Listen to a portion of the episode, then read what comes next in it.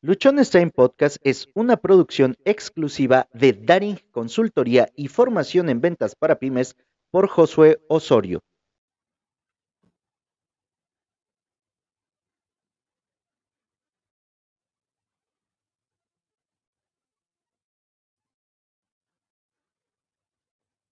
Bienvenidos al episodio 874 de Luchones Time.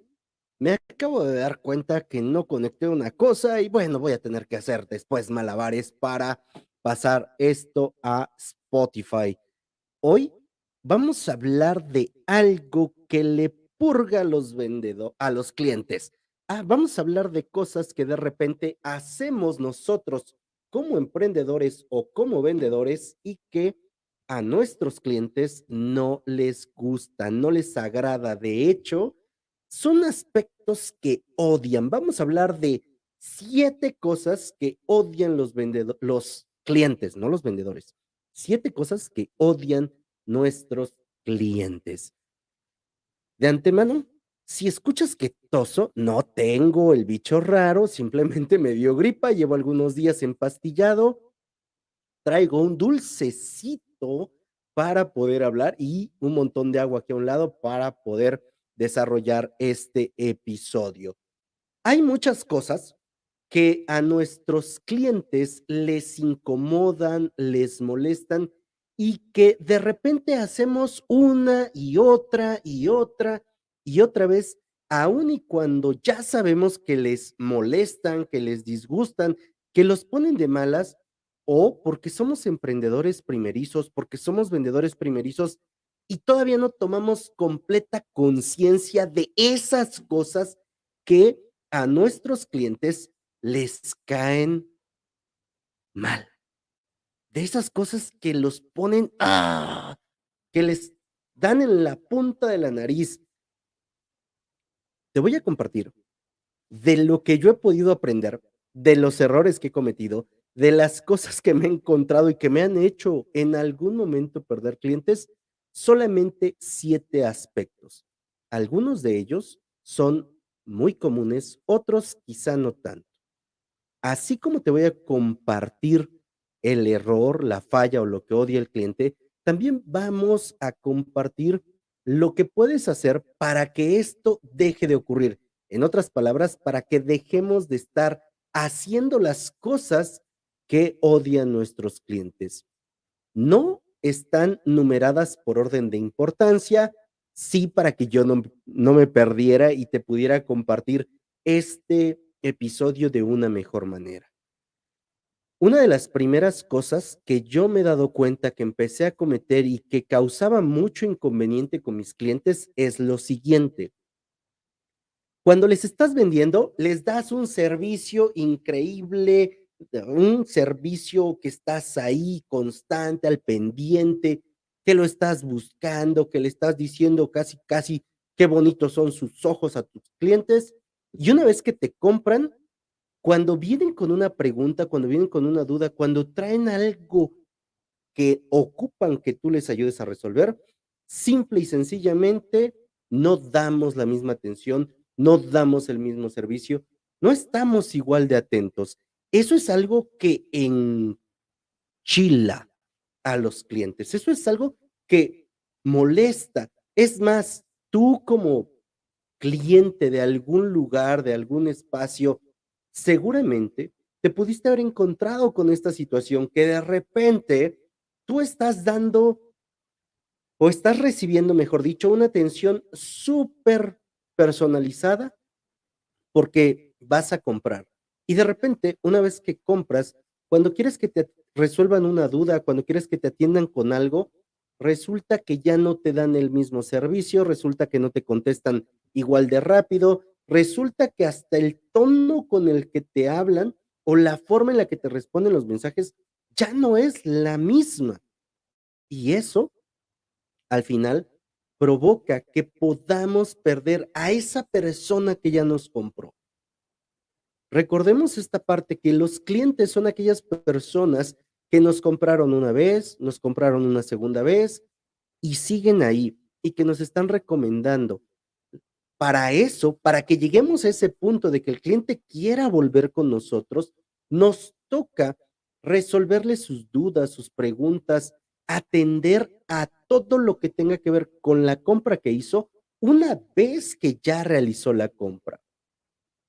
Cuando empecé, por ejemplo, a vender inmuebles, llegaba, le mostraba al cliente su terreno, le decía dónde estaba y después de un tiempo me decían, oiga, ¿me puede volver a mostrar eh, mi terreno? Porque ya se me olvidó dónde está, porque no encuentro las varillas. Y la primera vez yo dije, ay, pero es que ya se lo mostré. O sea, lo dije para mis adentros, no se lo dije al cliente. Y de alguna manera no fui con el mismo entusiasmo que cuando le estaba queriendo vender. Por eso te cuento esto, porque a mí ya me tocó cometer este error. Y en ese momento, al llegar ahí y mostrarle los puntos, eh, por X o Y razón, se me ocurre decirle que teníamos una nueva notificación. Y me dices, ah, pues muéstremela. Fui, le mostré y me compró, me volvieron a comprar. Aprendí mi lección afortunadamente de una manera muy agradable a través de otra venta. Pero a partir de ese momento dejé de estar contemplando como que el darle un servicio postventa o una atención a algún cliente no tuviera la misma importancia que cuando le quería vender. Por eso este es el primer punto, que no le des el mismo servicio cuando le quieres vender a cuando ya te compró.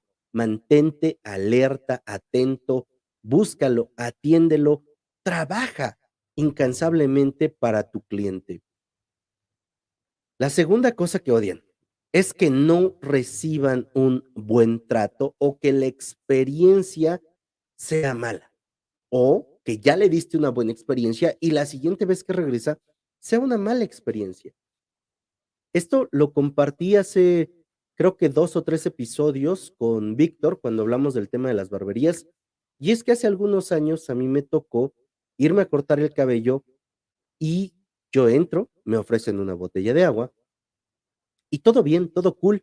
Me sentí muy a gusto, la pasé muy bien. La siguiente vez que volví a acudir, resulta que ya no me ofrecieron ni mi botella de agua, ni un refresco, nada, simplemente fue el corte. De alguna manera, el servicio lo había entendido bien la primera vez y luego ya no fue así. Otra cosa, de repente llegas a un lugar, a un restaurante, y parece que te están atendiendo de una manera que, ay, no te quedan ganas de regresar. Una de las cosas importantes que nosotros tenemos que hacer es brindar un buen servicio. Aquella persona, y creo que hay, hasta hay un dicho de esto, que si tú no puedes sonreír, si tú no sabes sonreír, no pongas un negocio no pongas un, establecimiento donde tengas que atender personas, porque al final, cuando nosotros no tenemos esta practicidad, esta facilidad, cuando nosotros simple y sencillamente no estamos dispuestos a brindar un buen servicio, una experiencia, a ayudar a la otra persona, esto se va a convertir en una cosa bastante compleja simple y sencillamente vamos a perder más de lo que podamos ganar. Aquí es importante que a nuestro personal, si contamos con personal, lo estemos capacitando, lo estemos desarrollando, lo estemos involucrando dentro del negocio en la medida de lo posible para que la atención que demos sea una atención realmente agradable, para que el servicio, para que el trato que le estemos dando a nuestros clientes sea algo memorable y ellos quieran regresar con nosotros y ellos nos quieran recomendar y ellos quieran hacer sentir a otras personas ese trato con el cual ellos fueron eh, tratados o el que recibieron en su momento. Tercer situación que odian. Que les digas, mañana te lo entrego, mañana a las 5 te lo entrego, y llega mañana a las 5 y no se lo entregas. Que no respetemos los tiempos y periodos para la entrega. Esto a mí me ha tocado aprenderlo y aplicarlo dentro de la lavandería. Yo tengo una, nuestra propuesta de valor está encaminada a que si tú traes tu ropa antes de las 10 de la mañana, yo te la entrego a más tardar a las siete y media de la noche. Si me la traes después, te la entrego en 24 horas. Esa es mi propuesta de valor. Me ha tocado en algún momento, por circunstancias de que se acabó el gas, la, la pipa de agua no llegó a tiempo, eh, alguna falla con el equipo o algo así, desfasarme en algún momento en la entrega. He procurado que no ocurra. Sin embargo, en algún momento que me ha ocurrido, sí existe molestia. Para mí, incluso cuando a mí me dicen que me van a entregar algo a una hora y llego a esa hora y no está, para mí es molesto, es incómodo. Precisamente por eso busco no ejecutarlo, no llevarlo a cabo con mis clientes, porque sé lo incómodo que resulta. Si tú ofreces o prestas un servicio, yo te diría, mira, conoce tu capacidad instalada, hasta cuánto puedes hacer, hasta dónde puedes alcanzar y date un margen. Si hay un trabajo que puedes entregar en tres horas, date a lo mejor un margen de 30 minutos, una hora si quieres, y es mejor que le digas, sabes qué, te lo voy a entregar en cuatro horas y lo entregues en tres, a que le digas que lo vas a entregar en tres horas y lo entregues en cuatro. Esta es una de las cosas que te puede ayudar mucho a generar confianza, a que las personas te digan, oye, ¿sabes que esto es padre? Sí, cumple con sus periodos de entrega, cumple con lo que me estaba diciendo y por lo tanto yo lo puedo recomendar, por lo tanto yo puedo decir que lo que hace está bien. Te recomiendo que tengas esto claro. Respeta tus tiempos de entrega. Cuarta situación. Que vendas algo que no funciona, que no le funciona al cliente o que no le resuelve su problema. De vez en cuando, y de repente ocurre, que vendemos un producto o un servicio solamente por querer ganar la comisión solamente por querer generar un margen de ganancia para mí sin pensar en mi cliente, sin investigar si ese producto o ese servicio realmente, mi dulcecito, realmente resuelve el problema del cliente. Y aquí te voy a compartir algunas experiencias que me han tocado pasar. En una de las empresas cerveceras que, trabajaba, había una población que vendía mucho la marca de una cerveza en la presentación de un cuarto. Montones y montones de cerveza vendíamos en esa población de esa marca. Voy a decirlo abiertamente porque es una de las compañías en las que trabajé y de las que más quiero. Superior Cuarto era de lo que más vendíamos en esa población. Y en algún momento hubo una iniciativa de, impulsar la marca indio en presentación de un cuarto. Nos dijeron, oye, tienes una comunidad que compra mucha cerveza en cuartito, ve y véndeles ahora indio en cuarto. Bueno, fuimos, hicimos la gestión, los clientes no la quisieron, tuvimos que aplicar estrategias comerciales, descuentos y un montón de cosas ahí para colocar la cerveza. Incluso tuvimos en algunos casos que regalar varias o muchas muestras. ¿Qué fue lo que ocurrió? Que la cerveza no se desplazó. La gente siguió comprando la cerveza superior cuarto y no quisieron la cerveza indio cuarto. No por otra cosa, simple y sencillamente lo que querían, lo que consumían, lo que les gustaba era la cerveza superior. Este es un ejemplo. ¿no? De repente vendemos cosas que no son uh, útiles para el cliente o para el consumidor final. En otra empresa de telecomunicaciones que trabajé, había zonas en las que la compañía celular no tenía cobertura. Y este era uno de los elementos principales que el ejecutivo tenía que preguntarle al cliente de dónde venía y saber si en esa zona tenía cobertura. Sin embargo, algunos ejecutivos con tal de vender, porque les surgía llegar a su cuota, porque querían ganarse la comisión, decían que sí iba a servir.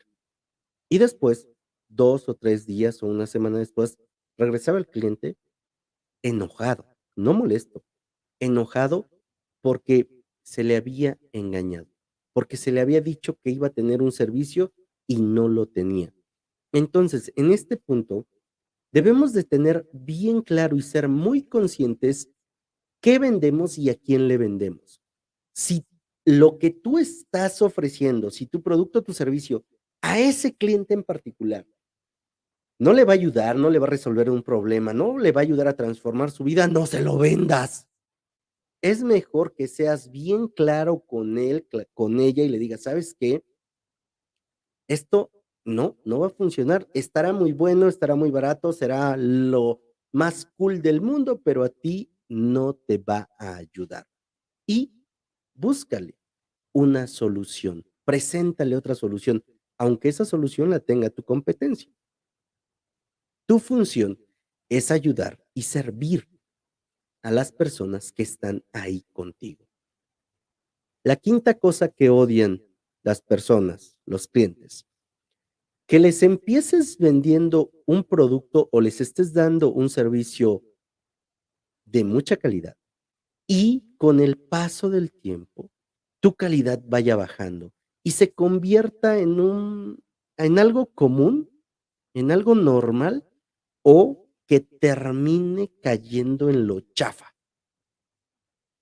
Entendemos muy bien que los precios suben, que la inflación va creciendo, que de repente no es factible sostener los precios con los que empezamos. Y muchas veces, en lugar de aumentar el precio, porque tenemos miedo, porque pensamos que al subir el precio voy a perder a mis clientes, ya no van a venir, van a buscar otro proveedor o va a pasar otra cosa, resulta que bajamos la calidad al producto o al servicio que estamos dando y eso, en lugar de que haga sentir a tu cliente bien, lo hace sentir traicionado, engañado y no es sano para nadie. Nosotros, en la lavandería, hubo un momento, porque sí, sí lo llegamos a hacer, hubo en algún momento en el que el margen de utilidad no estaba siendo el adecuado, porque quisimos sostener un precio económico. Después de eso me di cuenta que eso no era lo más sano y empezamos a meter jabones de menor calidad, suavizantes de menor calidad. La semana que lo hicimos, los clientes empezaron a. Los clientes empezaron a decir, oiga, es que mi ropa ya no huele tan bien, también es que siento que no está igual de limpia. Hubo algunos que incluso nos dijeron, póngale más suavizante aunque me cobre más caro. Ahí fue donde me cayó el 20 y en lugar de seguir con esta situación, en bajar la calidad a los productos que usamos para lavar la ropa, aumentamos el precio. No perdimos clientes, la verdad no perdimos clientes, al contrario, empezamos a ganar a otros clientes porque empezamos a correr la voz y empezamos a mostrarle a quienes llegaban a dejar su ropa con nosotros cuáles eran las marcas de jabón que usábamos, las marcas de suavizante y los productos que ocupábamos para desinfectar y toda la ropa. Esto nos ayudó. Es importante que tú tengas claro esto. Si ya no te están dando los costos, si el ingreso que estás teniendo o lo que estás cobrando por un producto ya no te permite sostener tus costos y obtener un margen de ganancia, aumenta tu precio, pero no bajes bajo ninguna circunstancia la calidad del producto, del servicio que estás presentando, porque los clientes se van a dar cuenta y se van a sentir engañados, ofendidos, traicionados. Y es importante que tú tengas claro que un cliente que se siente traicionado, que se siente engañado, no va a volver, no te va a recomendar, lo vas a perder definitivamente. Y en lugar de que eso te ayude a que tú aumentes tu margen, a que crezcas como negocio, simple y sencillamente vas a estar perdiendo clientes. No lo hagas. Mejor, aumenta tus precios o abiertamente di que vas a bajar la calidad para sostener el precio. Te puedo asegurar que los clientes van a preferir pagarte más a que bajes la calidad de tu producto o tu servicio si ellos ya se adaptaron a trabajar contigo. El sexto, la sexta situación, esto vamos a hablar en cuanto a temas digitales, es que los estés pasando de una plataforma a otra. Que tú haces una publicación por Facebook y les pidas que se vayan a tu WhatsApp. Y luego ni siquiera les mandas el link directo, simplemente les das tu número de teléfono y quieres que ellos lo guarden y te manden el mensaje. El estar cambiando a las personas, a nuestros clientes, de una plataforma a otra, les puede hacer perder el interés en continuar con una conversación. Lo más sano para todos es que mantengas las comunicaciones en la plataforma en la cual se haya dado en primera instancia.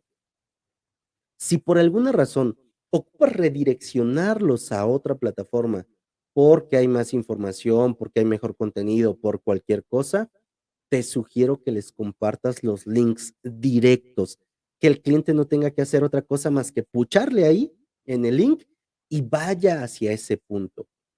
No le compliques a tus clientes el proceso de compra, simplifícalo lo más que puedas, porque de esa manera también ellos van a ser, va a ser más factible que se decidan a comprar, pero si tú le estás dando vueltas a una cosa, a otra cosa, a otra cosa, terminan por no comprar.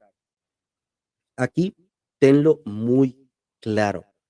Desarrolla las respuestas rápidas, ten prefabricado o preparado los puntos, las preguntas más frecuentes, sus respuestas, para que puedas atender y no tengas que estar a lo mejor escribiendo todo el tiempo. Esto es algo que a mí me pasaba con mucha frecuencia.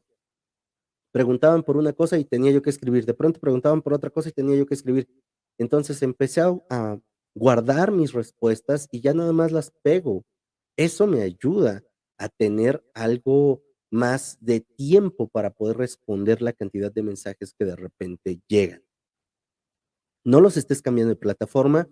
Si no eh, te estás dando abasto, pues es necesario que contrates personal, que automatices algunas cosas, que veas de qué manera puedes mantener esta parte de la comunicación en la misma plataforma la mayor parte del tiempo. El número siete también tiene que ver con temas digitales y es, es muy molesto, es muy incómodo que cuando publicas algo no tenga precio. Ponle precio a tus publicaciones. De repente me encuentro con publicaciones que dicen gratis o cosas que dicen 1, 2, 3, 4, 5, 6, 7, 8, 9. Ay, con un montón de números, pero no dice el precio. Y esta parte, de repente hay muchas personas que pueden decir, no, es que yo quiero que me escriban para preguntar por el precio o precio inbox, ¿no? Porque así pues voy a tener el contacto, porque así voy a saber quién es, porque, ah, X cosa. Si, si tú haces esto, te vas a llenar de muchos mensajes que no van a ser de tu cliente ideal, que no van a ser de las personas que realmente estén interesadas en comprar tu producto o tu servicio. Te vas a encontrar con un montón de cosas que responder o de comentarios que ni siquiera vienen al caso porque no pusiste el precio. El precio nos va a servir en primera instancia de filtro para aquellas personas que están en la posibilidad de pagarlo.